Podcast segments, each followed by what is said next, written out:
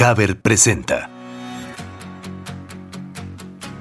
Bienvenidos a Cimientos Podcast, un espacio que diseñamos para aquellos que piensan que todas las decisiones que tomamos en la vida se convierten en los cimientos sobre los que construimos nuestra historia. Comenzamos.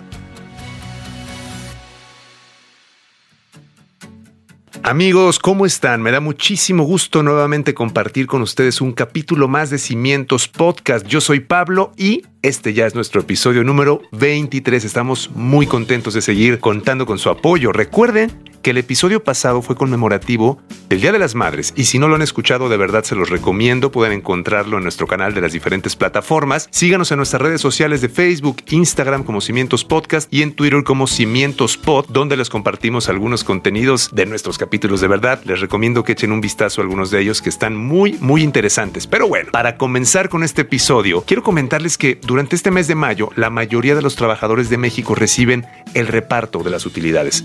Esta es una de las prestaciones más esperadas en estas fechas. ¿Y qué es esto? Bueno, consiste básicamente en el reparto de una parte de las ganancias que generó durante el último año la empresa en la que trabajan. De acuerdo con la Ley Federal del Trabajo, un porcentaje se entrega entre sus colaboradores. Y como bien sabemos, Hoy en día es importantísimo estar preparados para saber cómo hacer buen uso de nuestro capital de manera inteligente y, lo más importante a veces, con la seguridad de que está bien invertido o bien manejado.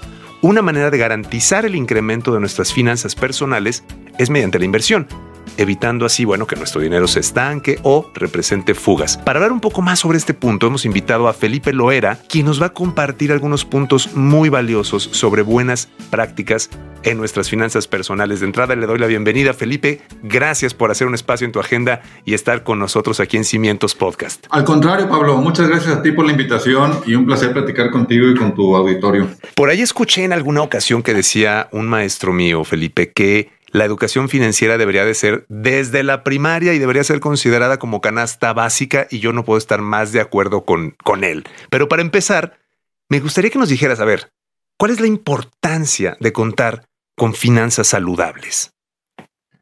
Sí, mira, yo, yo creo que este tema, como bien comentas, como bien comentas tú, es un tema que debería de haber mayor cultura en nuestro país, que desgraciadamente no, no ha sido así a través del tiempo. Y el primer tema que creo que debemos de, transmitirle a toda la gente es evitar el miedo al, al, escuchar la palabra finanzas. Las finanzas las vivimos prácticamente desde, desde que nacemos y desde que vamos evolucionando y creciendo, desde que somos niños, cuando tienes tu primer disyuntiva financiera, que quieres comprar un dulce y no te alcanza tu domingo o tu mesada o tu regalo del día del niño y, y, volteas a tomar tu primera decisión de utilizar eh, las finanzas como tal, que es, pues le voy a pedir a mi hermano o le voy a pedir a mi papá que me complemente este dulce y luego se lo pagaré. Este, y es, donde hipotecas tu primer, tu primer trabajo también, porque empiezas a, a, a, por ese dinero que recibiste en préstamo para comprar tu dulce, hacer tareas por cuenta de tus hermanos o, tu, o tus papás. Entonces, claro. es una finanza, esas son las finanzas. Desde muy niño empiezas a utilizarlas. Y luego, respondiendo a tu pregunta en particular, ¿qué tan importante es la salud financiera? Pues es igual que la salud física o la emocional. Eh, una combinación de esas tres siempre, siempre es muy importante para que puedas este, caminar hacia adelante con la seguridad de que lo que estás haciendo es, es en pro de, un futuro cierto para ti y para la gente que, te, que está a tu alrededor. Ahora, es muy interesante lo que dices porque entra justo en esta categoría, igual que la salud física, igual que la salud mental, es algo que necesitamos poner el ojo ahí para vivir tranquilos, para vivir tranquilas. Eso es muy importante. Ahora, en tu opinión, viene otra disyuntiva y otra polémica. ¿Es mejor ahorrar mi dinero o invertirlo? ¿Tú qué nos puedes compartir respecto a estos dos conceptos tan importantes? Sí, mira, yo, yo creo que son temas complementarios, ¿eh, Pablo? Yo creo que siempre debes de analizar y nunca debes de poner todo, todos los huevos en una misma canasta, como coloquialmente se dice. Yo creo que debes de hacer un análisis puntual de cuánto te conviene o cuánto estás dispuesto a, a separar de, tu, de tus ingresos para destinado al ahorro, para lo que tú quieras, este, para el futuro, para después comprar un, un, bien material y cuánto, y cuánto deseas invertir. Yo creo que, que son datos complementarios y no son temas que puedas ver en forma aislada. Los dos son sumamente importantes y creo que va con el perfil de cada persona y cómo se sienta a gusto. Yo lo que recomendaría siempre es una mezcla de dos. Y luego eso, eso lo podemos profundizar más adelante en qué invertir. Y y ahí te podría dar algunos otros temas adicionales que también, otra vez, y utilizando la misma frase que te dije ahorita, no puedes poner todos los huevos en una misma canasta. Me encanta, Felipe. Entonces, eso significa que nos puedes acompañar en otro episodio donde nos das algunos consejos puntuales sobre esto. ¿Te parece bien? Me parece perfecto, a tus órdenes. Muchísimas gracias. Por lo pronto, también quiero hablar de otro concepto que de pronto genera miedo y genera mucha tensión, el riesgo. Uy, hay alto riesgo, el bajo riesgo. ¿Consideras primero que es posible invertir sin riesgo? ¿Cómo lidiar con la palabra riesgo? No, es muy complicado. Mira, y, el riesgo es como todo. Tiene que ver mucho con tu percepción personal que, tengamos del riesgo. Te digo, o, inicié la plática diciéndote que desafortunadamente en, México no tenemos una cultura ni de ahorro ni de inversión tradicionalmente desde hace muchísimo tiempo. Creo que es un tema hasta antropológico que nos ha afectado a, través del tiempo. Sí. Este, pero, pero creo que, que no hay una inversión sin riesgo. Este, todo, lleva, todo conlleva un proceso este, de decisión que, por, que, que per se ya, ya representa un riesgo. El tema es qué tanto estás dispuesto a, a, sobrellevarlo para ver este, dónde poner eh, otra vez esos huevos en, en, qué canasta, porque también es cierto que mayor riesgo, mayor rendimiento. Entonces, tenemos que hacer un proceso de análisis interno de, dónde queremos y hacia dónde nos quedamos, este, queremos mover con el tema este de la inversión y del ahorro. Oye, eso que mencionas es muy interesante porque el riesgo depende de la percepción de cada quien, es muy cierto. No hay que quedarnos con esta idea de que como yo percibo que el riesgo es peligroso, en sí mismo el riesgo va a ser peligroso. Ahí me ayudas mucho para que más bien nos informemos ¿no? de las, con las personas adecuadas para que nos expliquen realmente qué implica la palabra riesgo, ¿cierto? Definitivamente, es, como todo otra vez, te, ponía el ejemplo que, que, tiene que ver mucho con la parte de la vida misma, el tema de las finanzas y el tema de, de todos esos conceptos. Riesgo puede, puede ser este, que pilotees un, un carro de Fórmula 1 a 300 kilómetros por hora o para otra gente el riesgo puede ser salir en una patineta, que definitivamente no es la misma velocidad, pero es, depende de la percepción de cada, de cada uno de, de lo que definamos riesgo y, y, lo que nos provoca esa parte de riesgo que puede ser desde adrenalina hasta sentirte bien, hasta un proceso de liberación. Este, y, y, esos conceptos son los que tienes que utilizar a la hora que haces un, un análisis puntual de, la inversión y del riesgo otra vez. Me llama mucho la atención lo que mencionas porque tiene todo que ver con saber también conocernos incluso a nosotros mismos, ¿no? Porque si trasladamos nuestra percepción de riesgo que tenemos en la vida a nuestra vida financiera, pues quizá no va a ser lo más recomendable. Entonces me estás llevando un punto filosófico muy interesante también de plantearnos en general cómo somos en nuestras decisiones del día a día para que también sean congruentes con nuestras decisiones financieras. Ahora, por ejemplo, en el sentido, Felipe, de qué tipo de inversiones hay, ¿qué opinión tienes tú sobre la inversión en bienes raíces? Mira, e, esta, es una de las, inversiones que a través del tiempo ha representado mucha seguridad para, para, mucha gente a través del tiempo. Yo particularmente creo que es una de las mejores inversiones. Definitivamente, y otra vez, conociendo mi perfil o mi perfil de, de riesgo, de grado de aversión, de de grave certeza, creo que es una de las que yo más recomendaría, definitivamente, porque te haces de un bien material de largo plazo y que necesariamente va a tener este una plusvalía por el simple hecho de estar representado en algo, en algo este, que puedas ver, que puedas tocar. Entonces, una de las mejores inversiones. No pondría tampoco todo, todo mi, mi capacidad de inversión en eso, pero es una de las que principalmente te saltan a la mente y definitivamente es una de las que, sin, sin ser segura, de las menos riesgosas que puede existir para tomar la decisión de hacer una inversión y sobre todo que te digo que estas son inversiones a largo plazo, todo lo que tiene que ver con el tema inmobiliario. Ahora, hablando justamente de bienes raíces, también es importante pues estar informado en las opciones dentro de las mismas bienes raíces, ¿no? Porque yo creo que como dices, si es una inversión a largo plazo, entre más información y entre mejor evaluemos nuestra posible decisión, como en todo, yo creo que va a ser siempre mucho mejor, ¿no? O sea, el tema de realmente informarnos en ese sentido con las bienes raíces, ¿no, Felipe? Definitivamente, y, para todo ello debes definir qué tipo de bien raíz quieres. ¿Quieres algo que vaya a representar vivienda? ¿Quieres algo que vaya a representar un negocio trasladado a través de un local comercial?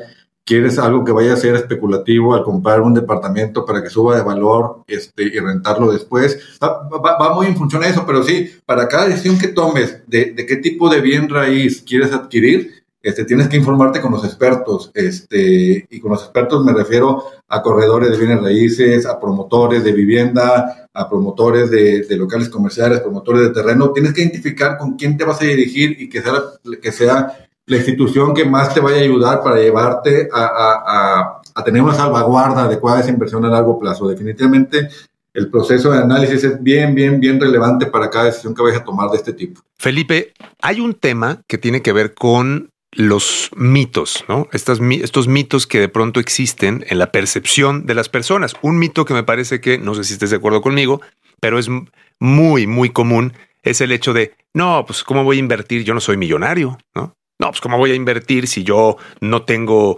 este capital increíblemente alto en una cuenta bancaria? A ver, podemos invertir aunque no seamos millonarios, ¿cierto? O sea, ¿cómo manejar este mito para que entendamos que la inversión puede estar al acceso, al, perdón, a la disposición de muchas personas si sabemos hacerlo, ¿no? Pero definitivamente el tema de inversión no tiene nada que ver con capacidad económica. El tema de inversión tiene que ver con cuánto está dispuesto, después de haber hecho un análisis de todo lo que platicamos ahorita, conocerte, qué, qué, tipo de aversión tienes, el riesgo no, qué tan aventado eres. Y una vez que tienes eso, es cuánto voy a destinar de cada de cada, de cada un peso que gano, qué porcentaje voy a destinar para temas de alimentación, de inversión, de, de vestido, este, de educación y cuánto voy a destinar para la inversión. Y puede ser empezar de cualquier monto, este, no necesitas tener o no va relacionado a la inversión con capacidad económica. Son completamente conceptos totalmente distintos y desasociados que debemos empezar otra vez a quitar todos esos mitos y esos miedos que, que hoy tú ves cualquier gente que viva en, en algún país este, como Estados Unidos, Europa, de, los que se llaman desarrollados, pues toda la gente tiene la, la, la, costumbre de hacer inversiones en, en, las bolsas, en las bolsas de valores, en acciones, independientemente si sea el, el, la persona que gana 100 dólares o los que ganan mil millones de dólares, este, por poner un nombre así exagerado, un número así exagerado. Y creo que esa es parte de la cultura que nos falta ahorita y creo que tú al principio tocaste un tema bien, bien relevante. Yo estoy convencido de que debemos empezar a formar a las futuras generaciones desde grados eh, iniciales de su educación en, esto, en este tipo de temas y que empecemos a perder el miedo y que empecemos a desarrollar esos mitos que hoy existen y que creo que son los que nos han frenado para, para, para poder tener ese, ese, ese proceso de, cultural de, de privilegiar el ahorro y la inversión.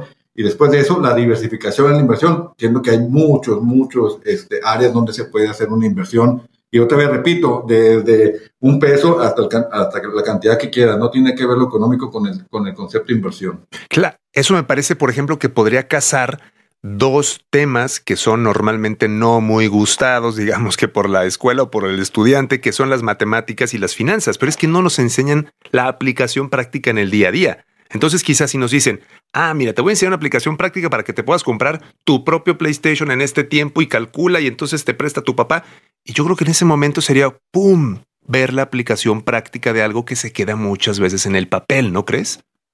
definitivamente, y yo creo que, que, hoy estamos en un momento bien, bien oportuno de empezar a hacer eso. Ojalá, ojalá nuestras autoridades empiecen a, a tomar cartas en el asunto. Con tanto acceso a la tecnología y a la información que hay hoy en día, yo creo que sería muy sencillo para, para toda esta, eh, la niñez y la juventud, que ya manejan el tema del, del, celular, de las apps, en forma, en forma ya nata de los desde que nacen, yo creo que sería bien, bien relevante que se pudiera empezar a crear desde ahí eh, esa, esa cultura este, de, de, como bien lo comentas, oye, mira, si sigues este plan y lo haces de esta manera y en la, misma app que están tan acostumbrados ellos, puede llegar del punto A al punto B en tanto tiempo y yo creo que eso va a empezar o empezaría a crear conciencia y a generar el interés de los niños en esta parte tan relevante que es la, el tema financiero vía la salud financiera, como ya, ya comentamos también que es al igual de importante que la salud emocional y la salud física.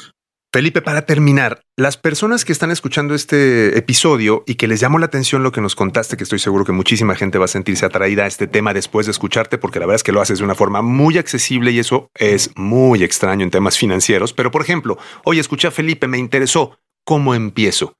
¿Cuál sería el paso uno si yo quiero comenzar a familiarizarme con invertir mi dinero o bien saber un poco más de qué es invertir? ¿Qué me dirías como el paso uno? Mira, el, el, paso uno es, es sentarte e identificar este, cuál es tu, tu, tu, potencial, de dónde, de dónde tienes hoy tu dinero asignado y qué podrías empezar a, monetizar o, a, o a dividir un poco para que el excedente tenga la capacidad de hacer una inversión y después de eso adentrarte en toda la información que hay. Hay demasiados tutoriales, hay demasiada este, información disponible en, en, la web, en las redes sociales, que eso te, te, puede empezar a ayudar a abrir un panorama general Y una vez que tengas eso, acercarte a, un especialista, que necesariamente otra vez hay que pasar el miedo. Un especialista no es alguien que, que te va a decir, oh, es que me va a cobrar o que me va a decir, no, hay mucha gente que capacitada y preparada en las mismas compañías donde pueden trabajar o con sus padres, este, o con sus hermanos o con allegados, que te pueden empezar a ayudar a esa parte una vez que tienes definido, esto es lo que yo puedo destinar a la inversión por lo pronto. Ese es el primer paso y de ahí empezar a buscar y a buscar eh, eh, por, dónde, por dónde podemos hacer este tipo de, de, decisiones y toma de, de, dinero para poder invertir. Te digo, hay gran cantidad de información que puedes encontrar en las redes sociales que las puedes entender, leer, conceptualizar y luego acercarte con un experto. Yo creo que esos serían los, los, primeros tres pasos para poder hacer o empezar a, crear una cultura de inversión este, en alguien que ya hoy tiene excedentes de, de, dinero o que no tiene excedentes, pero puede hacer reacomodos en, en, su, en su proceso este, diario, mensual o quincenal y de ahí destinar, destinar un poco para poder hacer la, el, el primer paso para la inversión. Felipe, nos acabas de dar de verdad muchísima luz en este tema. Yo te lo aprecio, te lo agradezco porque seguro la gente que escuchó esto le das una perspectiva y un panorama mucho más amplio. Felipe lo era nuestro invitado el día de hoy en Cimientos Podcast. Gracias por el espacio en tu agenda y ya quedamos, ¿eh? Vamos a estar en un siguiente episodio con consejos más puntuales. ¿Te parece bien? Me parece perfecto, Pablo, a tus órdenes. Este, espero que haya sido de utilidad y un saludo de nuevo a toda tu audiencia. Muchísimas gracias, Felipe. Esperemos que así como nosotros hayas disfrutado y aprendido mucho de la charla con Felipe Loaera. Recordemos que el reparto de utilidades representa un ingreso adicional y con ello una nueva oportunidad de inversión para incrementar tus finanzas personales. Existen muchas opciones para hacer rendir tu capital si tienes la facilidad Decídete por comenzar a disfrutar los beneficios de invertir. Acércate con expertos en el tema. Lo principal es encontrar la opción ideal que se adapte a tus necesidades. Por nuestra parte, queremos agradecerles que nos hayan acompañado en nuestro episodio 23 y sobre todo que sigan siendo parte de nuestro podcast. Nos encanta compartir con ustedes esta alegría y muchos momentos más mediante este espacio. No se olviden de estar pendientes de nuestros siguientes episodios y síganos en nuestras diferentes plataformas y redes sociales. Yo soy Pablo y nos vemos hasta la próxima. Esto fue Cimientos Podcast, un espacio que diseñamos para aquellos que piensan que todas las decisiones que tomamos en la vida se convierten en los cimientos sobre los que construimos nuestra historia. Hasta la próxima.